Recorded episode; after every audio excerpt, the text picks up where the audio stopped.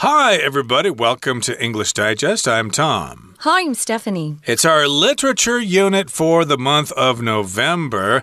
So, over the next three days, we're going to be summarizing our featured work of literature and it's a novel by Agatha Christie. Mm. Maybe you've heard of her. She has written many mystery stories over the years. I don't think she's writing anymore. I believe she's dead and gone. She's gone. But we have to go way back to 1937 when today's featured novel was published, and the novel's title is Death on the Nile. Yeah, I actually saw this uh, months ago. It came out in movie form and I was interested or curious to see the acting in it. Um, I already had uh, heard about it. Um, it's uh, one of the one of the the versions they put out. There's one in the 70s that was done that gets higher ratings than this current one, but the current one will be fun for our listeners because a lot of those actors in it are pretty famous. Uh, indeed. So it's a story that takes place on the Nile River, mm -hmm. uh, and that of, that of course is a river in Egypt.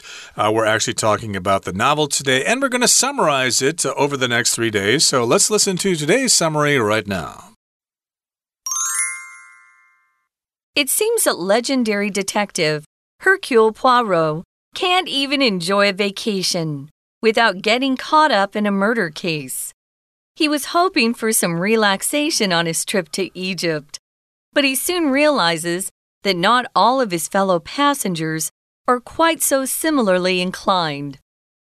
At the heart of the affair are three individuals Lynette Doyle, her husband Simon, and Jacqueline de Bellefort. Simon and Jacqueline were engaged until she introduced Simon to Lynette, a wealthy woman.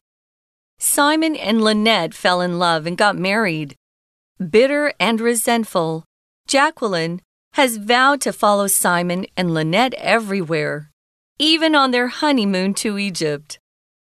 Poirot is approached by Lynette, who wants to hire him to stop Jacqueline from following them. Poirot feels sympathetic toward Jacqueline, and though he refuses Lynette's request, he does try to persuade Jacqueline to leave them alone. He feels tragedy is inevitable if she follows them. Jacqueline, alas, does not listen.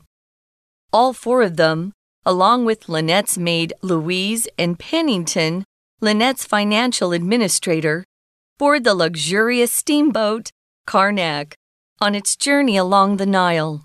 During a stop at a fabulous ancient temple, Lynette is nearly crushed by an enormous rock that was pushed from a cliff.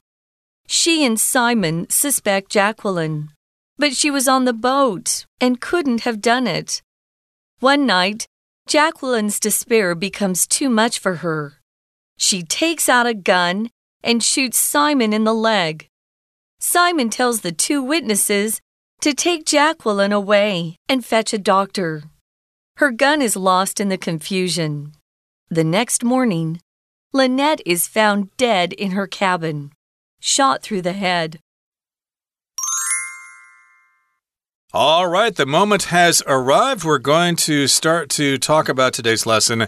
So, yes, the title of the book is Death on the Nile. It's a tale, it's a story of love and murder. Uh, what else would we expect in a novel by Agatha Christie? So, let's get to it here. Here's what it says in the first paragraph.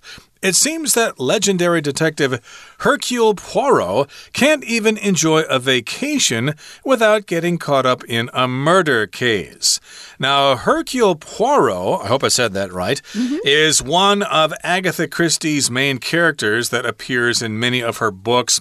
The other one is Miss Marple, I believe. Right. And she probably has other characters who show up in her plays and short stories and novels and stuff like that. But these are the two main ones. This is a Hercule Poirot novel. I guess he's a French guy because that sounds like a very French name. He's Belgian, I think. Oh, he's Belgium. Belgian. Okay, well, they speak French in yeah. Belgium there. I think that's oui, where oui. French Walloon is spoken. But in any case, if you're a detective, that means you're investigating a crime. You could be associated with the police department. We have police detectives, but they usually don't wear uniforms. They're usually in plain clothes and they go around asking questions, gathering evidence That's what a detective does. They try to solve crimes. Yeah, they're looking for clues that perhaps the criminal left behind, like fingerprints and footprints and hair, uh, things they can uh, take for a DNA sample. Well, this guy was before DNA became popular though. But he is a very good detective. He is he's really good at noticing things about people that others don't. So he just wants to go on a vacation but he gets caught up in a murder case. Now, if you get caught up in something, it means you get involved in an activity that you weren't planning on uh, having anything to do with. So maybe you get caught up in the excitement of a party and you decide to go ahead and go. Or maybe you are. Um, Maybe you're outside and there is a protest, and suddenly you get caught up in the protest. You didn't mean to protest, but there were too many people and you couldn't get away, and the police arrested you uh, for protesting. So getting caught up just means you get involved in something you didn't intend to. Yeah, he wants to leave all that stuff behind because he's enjoying his holiday or his vacation, but uh, he still gets caught up or involved in a murder case. Now, he was hoping for some rest and relaxation on his trip to Egypt, but he soon realizes that not all of his fellow passengers are quite so similarly inclined. Uh, that's an interesting way to phrase this. To be inclined to do something means you have the tendency to do something. Uh, if you're in a situation where perhaps you uh, went to a debate and you're listening to uh, two politicians discuss uh, election issues, and maybe we have Mary on one side and we have have Joe on the other side, and you listen to Mary's speech and you listen to Joe's speech, and then you say, Well, I'm inclined to believe what Mary said. I believe her arguments were more thought out and she had evidence to support her arguments, whereas Joe was kind of just being emotional and trying to rouse the crowd with accusations and insults and things like that. But it really wasn't based on evidence. So, yeah, I'm inclined to believe Mary. I have the tendency to believe what she said. So, moving on to the next paragraph, it says, At the heart of the affair or this story uh, that we're, we're trying to tell right now are three people. We've got Lynette Doyle, who's this beautiful, really wealthy woman, her husband, Simon who wasn't wealthy before Lynette married him, but boy, is he good looking, and Jacqueline de Bellefort. So we've got these three people who are the main characters in this particular murder mystery, although there are others who get involved. So I wanted to mention this name, Jacqueline, is actually French too. We had a very famous Jacqueline in American history who was married to a president, John F. Kennedy and she was Jacqueline Bouvier, Bouvier, uh, French name as well. So um, these three are really the most important characters in this particular uh, mystery. But like I said, there are other people who get involved and who give clues or provide clues to Poirot to figure out ultimately who is guilty at the end. It's kind of a cool ending. And if you haven't seen the movie, uh, maybe don't listen to the end of, of day three. We're going to be telling the end of the movie. We'll spoil the ending for you. Mm. I was kind of shocked to find out how it ended, to be honest. So we've got Simon and Lynette. So Simon, the poor guy, but handsome uh, goes after Lynette, the wealthy, beautiful heiress, meaning uh, her father, grandfather, when they die, are going to pass along their fortune to her. They fall in love and they get married. Well, who is this Jacqueline, Tom? What's her what's her part or importance in this? Well, uh, Jacqueline and Simon were engaged at one point. They were going to get married, uh -oh. but then for some reason she introduced Simon to Lynette, uh, Lynette, I'm sorry, who was a wealthy woman. So maybe they were at a party and Jacqueline thought it would be polite, polite to introduce her fiance. I think they were friends, which makes it so bad. Uh, right, right. Sometimes that does happen. Yeah. Uh, girls are friends, and one tries to steal the other one's boyfriend or something like that. That's not a friend. And that could cause some problems here. So that's how they met here. Jacqueline uh, was engaged to Simon, but uh, Simon later met Lynette, who is a wealthy woman who's mm -hmm. got a lot of money. And Simon and Lynette fell in love and got married. So Simon uh, probably fell in love at first sight. Oh my goodness, Lynette is a beautiful woman and she's got a lot of money. It's the money. Boy, yeah. do I want to be together with her. And Lynette felt the same way. Oh, Simon, he's such a handsome boy. I really want to be together with him. So they fell in love and they got married, which means that Simon dumped Jacqueline. Yeah. Uh, he uh, dumped her for Lynette. And uh, as you might expect, Jacqueline is not happy about that. No, she's described as being bitter and resentful. So, if you're bitter, you're very angry, uh, you have a hard time finding any happiness in life, you just see all the bad parts of life in front of you. If you're resentful, something's happened to you that you think is really unfair. And so you're angry about the way you were treated. So I can understand why Jacqueline is a little bitter and resentful. And she has vowed to follow Simon and Lynette everywhere which kind of sounds like a stalker. A stalker is someone who follows you and you don't want them following you anywhere. Uh, we have those kind of people, though, that get obsessed about other people. So if you vow to do something, it's a very serious promise. This is the verb form, but the noun form uh, would go along with marriage vows. If you take a marriage vow, you promise to be faithful and true to your husband or wife. Well, she vows to follow Simon and Lynette everywhere they go, even on their honeymoon, which is so creepy. And their honeymoon is to Egypt, hmm. which is where Hercule Poirot is going. So we've got these three people in Egypt and we've got Hercule there. -hmm. So, how does he get involved? Well, we'll find out in just a second, right after we take a break and listen to our Chinese teacher. 听众朋友，大家好，我是安娜。我们今天开始连三天要带大家来看一个今年啊新出的电影，就是《尼罗河谋杀案》。好，那我们在讲故事的时候啊，我们都会说五个 W 跟一个 H，所以我们等一下会介绍 Who 主角是谁，When 什么时候发生什么事，在哪里，Where。好，那到底是什么事呢？What 为什么会发生？Why 还有经过如何的这个 How？当然，这只是很简单的，我们再复习一下讲故事有几个关键情节。当然，讲故事也有讲故事的技巧了哈。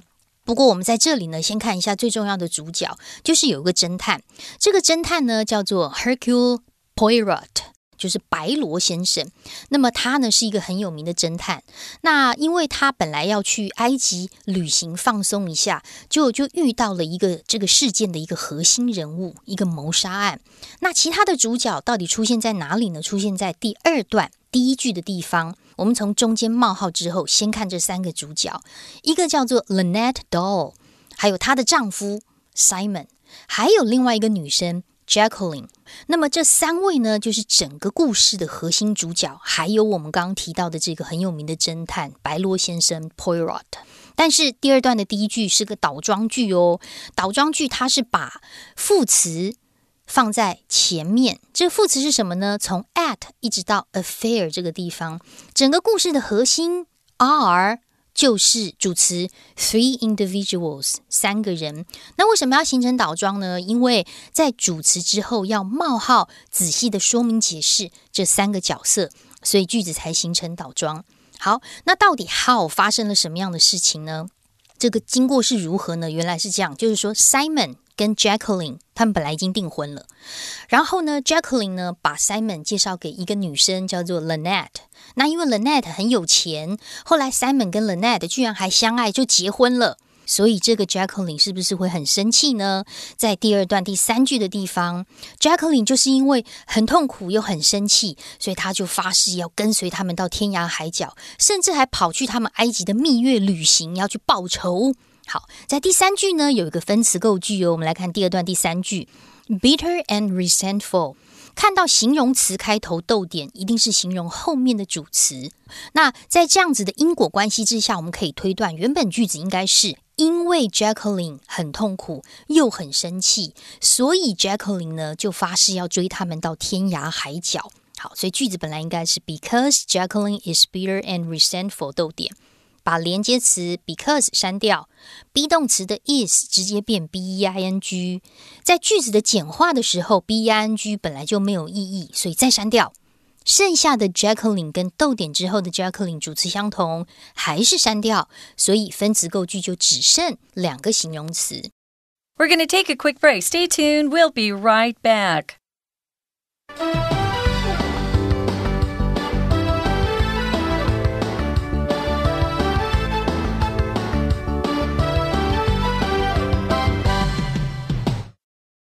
Welcome back, guys. We're talking about Death on the Nile, a very famous mystery novel by Agatha Christie, a British author who is really quite brilliant, if you ask me. She wrote some amazing stories uh, that I never could figure out the ending before I got there. So she's quite clever, you could say. Well, one of her detectives that she made famous, who appears in several of her books, is this guy, Hercule Poirot, who is uh, pretty smart and clever at figuring out clues. We know he's a detective. So he ends up going on this trip to Egypt on a beautiful boat. It's probably come more like a yacht, perhaps. And he just wants to relax. He's not there to work, he wants a vacation sometimes we all need vacations. Well, um, he gets involved without meaning to. He gets caught up in a murder case that involves primarily three characters Lynette Doyle, a beautiful, wealthy woman, her husband Simon, who is handsome but has no money, and Jacqueline de Bellefort, who is the former fiance of Simon, who is so angry that her fiance Simon dumped her that she has promised to always follow Simon and Lynette wherever they go, even on their honeymoon. And right now, on this boat. So we've got four main characters here. We've got Lynette, we've got Simon, we've got Jacqueline, and we've got Hercule Poirot, mm -hmm. and that's where he comes in. Poirot is approached by Lynette, who wants to hire him to stop Jacqueline from following them. so Lynette knows Hercule is there, and she goes, Oh, please, can you help us? Uh, I want to be alone with my new husband, Simon, and we're taking this cruise on the Nile River. But this woman, Jacqueline, is following us, and she's trying to cause trouble. So, can you do something about that? Can you maybe get rid of her or try to distract her or something and just get her out of our hair because we don't want her here. Yeah, so that's how he gets uh, caught up in this murder mystery that we're going to be uh, moving along to. So, Poirot actually feels sorry for Jacqueline. Jacqueline is the one that was dumped, right? So he hmm. feels sympathetic toward Jacqueline. And though he refuses Lynette's request, he says, Yeah, I'm not going to get involved with this mess that you guys have going on. He does try to persuade Jacqueline to just leave them alone. Please, just leave them alone. They're on their honeymoon. He feels tragedy is inevitable if she follows them. Jacqueline, alas, or too bad, so sad, does not listen. So if something is inevitable, it means it's going to happen no matter what. It's just going to happen. It's inevitable if you eat too many calories that one day you're going to be fat. That just is what happens. That's just, you know, fact of life. So it's inevitable that tragedy is going to happen because Jacqueline cannot leave these two alone. Yep, inevitable means unavoidable. Uh, it's going to happen to you. So, yes, she's there and she's really mad. She's bitter mm. because Simon dumped her. She wants revenge.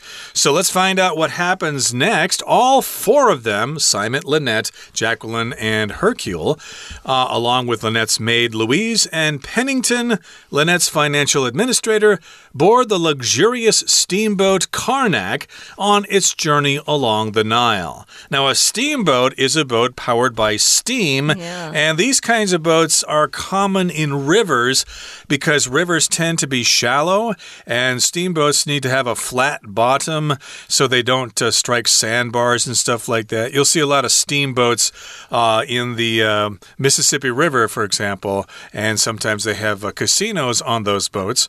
Uh, in it depends on where you are, but uh, this is a luxurious steamboat, so it's kind of like the Titanic of the Nile River. Very fancy. So it's luxurious. They've got uh, all the amenities and things like that. So all four of them are on this boat, along with two other people. We've got the maid, Lynette's maid, Louise, and then we also have her financial administrator, who is named Pennington. Now, if you are an administrator, uh, that means you probably take care of things, you run things in a company, you're responsible for running a business or an organization. It's kind of funny to me that she takes him along on her trip. Uh, maybe she's uh, giving him a free vacation. I don't know. But uh, I guess she has to always check in with her financial administrator. So, what happens is they're on the steamboat, and of course, along the way, you always make stops if you're on a cruise, and they're on a cruise. And during a stop at a fabulous ancient temple, Lynette is nearly crushed to death by an enormous rock. If you're crushed, it just means something presses down on you so hard that you break. Okay, so um, she's nearly crushed by this rock that was pushed from a cliff. No one sees who pushes it, though. What's a cliff? It's that high, steep face of a rock. And, um, oh, just think of some of the movies we've seen where they're rock climbing those look pretty dangerous to me. So um, sometimes those rocks come loose, and somebody has gotten up there and pushed that rock over trying to kill Lynette, uh, but they missed. Um, and everyone, of course, immediately blames who? The stalker. Jacqueline. But Jacqueline could not have done it because she was on the boat. So that kind of gives her what we call an alibi. An alibi is a reason why you couldn't have done some sort of crime because somebody else was with you at that time. You weren't in the vicinity, you weren't in the area. Right. So, of course, everyone knows that Jacqueline is trying to cause trouble. So the rock almost hit Lynette. So everybody suspects Jacqueline, and therefore she has the motive, okay? She hmm. has the reason for doing this, but she has an explanation. She has an alibi. She was on the boat, and she's also got witnesses that can say, yeah, she was here when that happened, so she could not have done that. So somebody else must have done it. And here in the next paragraph it says, One night, Jacqueline's despair becomes too much for her. She takes out a gun and shoots Simon in the leg. Now, here, despair is a noun. That's a state of not having any hope, okay? Yeah. You're at the end of your rope, you're at the end of your tether, uh, you just don't know what to do. And that is related to the word desperate. If you're desperate, you really need something, otherwise, you're going to be in uh, trouble. Oh, I'm so desperate. I need a job. I don't have any money to pay my bills. So you're in a state of despair or you've lost hope. And she's lost hope. Oh, I'll never get Simon back. If uh, I can't have him, then nobody can. So she uh, takes out a gun and shoots him in the leg. I don't quite understand why she didn't try to shoot him in the heart or in the head, but uh, she shot him in the leg. I guess she's not a good shot. So she shoots him in the leg, and Simon tells the two witnesses to take Jacqueline, Jacqueline away and fetch a doctor. Now, if you fetch something, it just means you go and get something. You'll often hear this word being used, though, um, when uh, native English speakers are playing with their dogs outside and they throw a ball or a stick and they say to their dog, Hey, go fetch. And the dog knows to run after that object that was thrown and bring it back. That's uh, fetch, to fetch somebody. It was kind of an, a very popular word in, I would say, the 1800s, early 1900s in, uh, you know, the Wild West in America. Oh, gotta fetch a doctor. Um, but we still will see it uh, these days, and we use it when we play with our dogs for sure. So uh, they will go and fetch a doctor, get a doctor for him. And while all of this commotion and chaos is happening, that gun is lost. Someone loses track of the gun, so it's lost in the confusion. So When you say chaos, confusion, it's just a lot of people uh, going different directions, not knowing what's happening.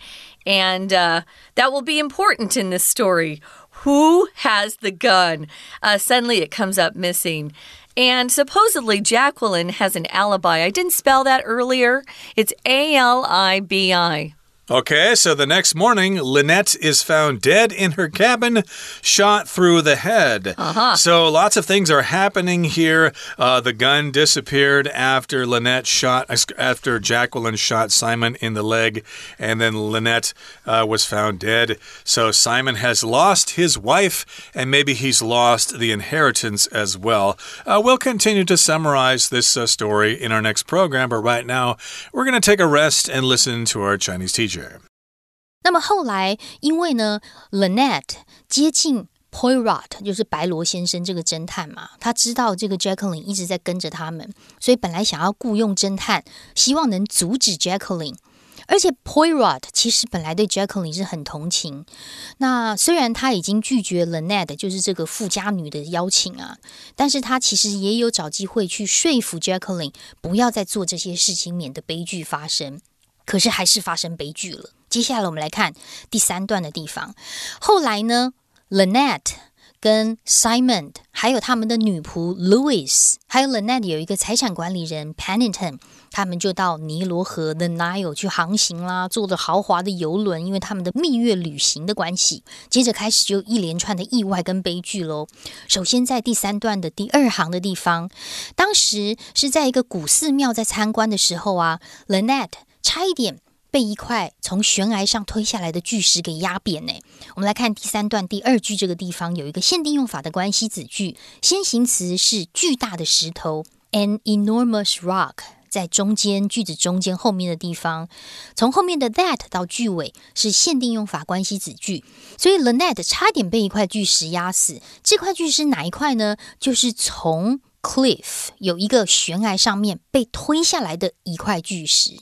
那当然，他就怀疑这个，他跟 Simon 就怀疑可能是 Jacqueline 要把他们害死嘛。可是因为当时 Jacqueline 在船上，不可能这么做。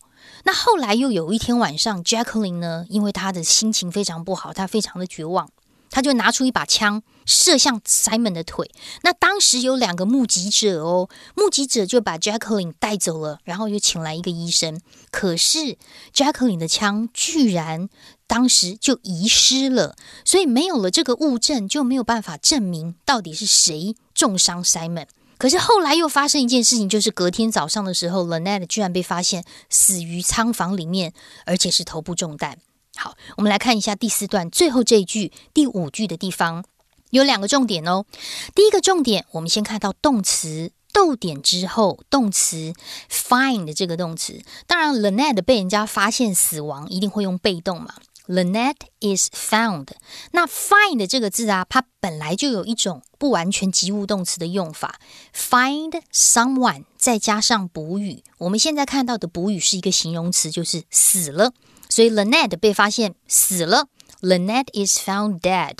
逗点之后呢，则是连接词 and 省略的分词构句。本来句子应该是逗点 and she was shot，她被射杀 through the head，是射中头部，头部中弹。那既然已经死了，然后状况。就是头部中弹，那这种同时发生的动作，通常连接词 and 就会删掉，主词也一样嘛，she 也是一样的，be 动词省略成 b e i n g，可是，在句子简化里面的 b e i n g 没有意义啊，又被删除，所以我们在逗点之后看到的 shot 是一个 p p，它是一个分词构句。那到底是谁杀了 Nanette 呢？我们明天继续收听，我是安娜，明天见。That's it for today, everybody. But the plot thickens. Mm -hmm. And so we're going to continue talking about our featured work of literature next time. Again, it's Death on the Nile. So please join us then. From all of us here at English Digest, my name is Tom. I'm Stephanie. Goodbye. Bye.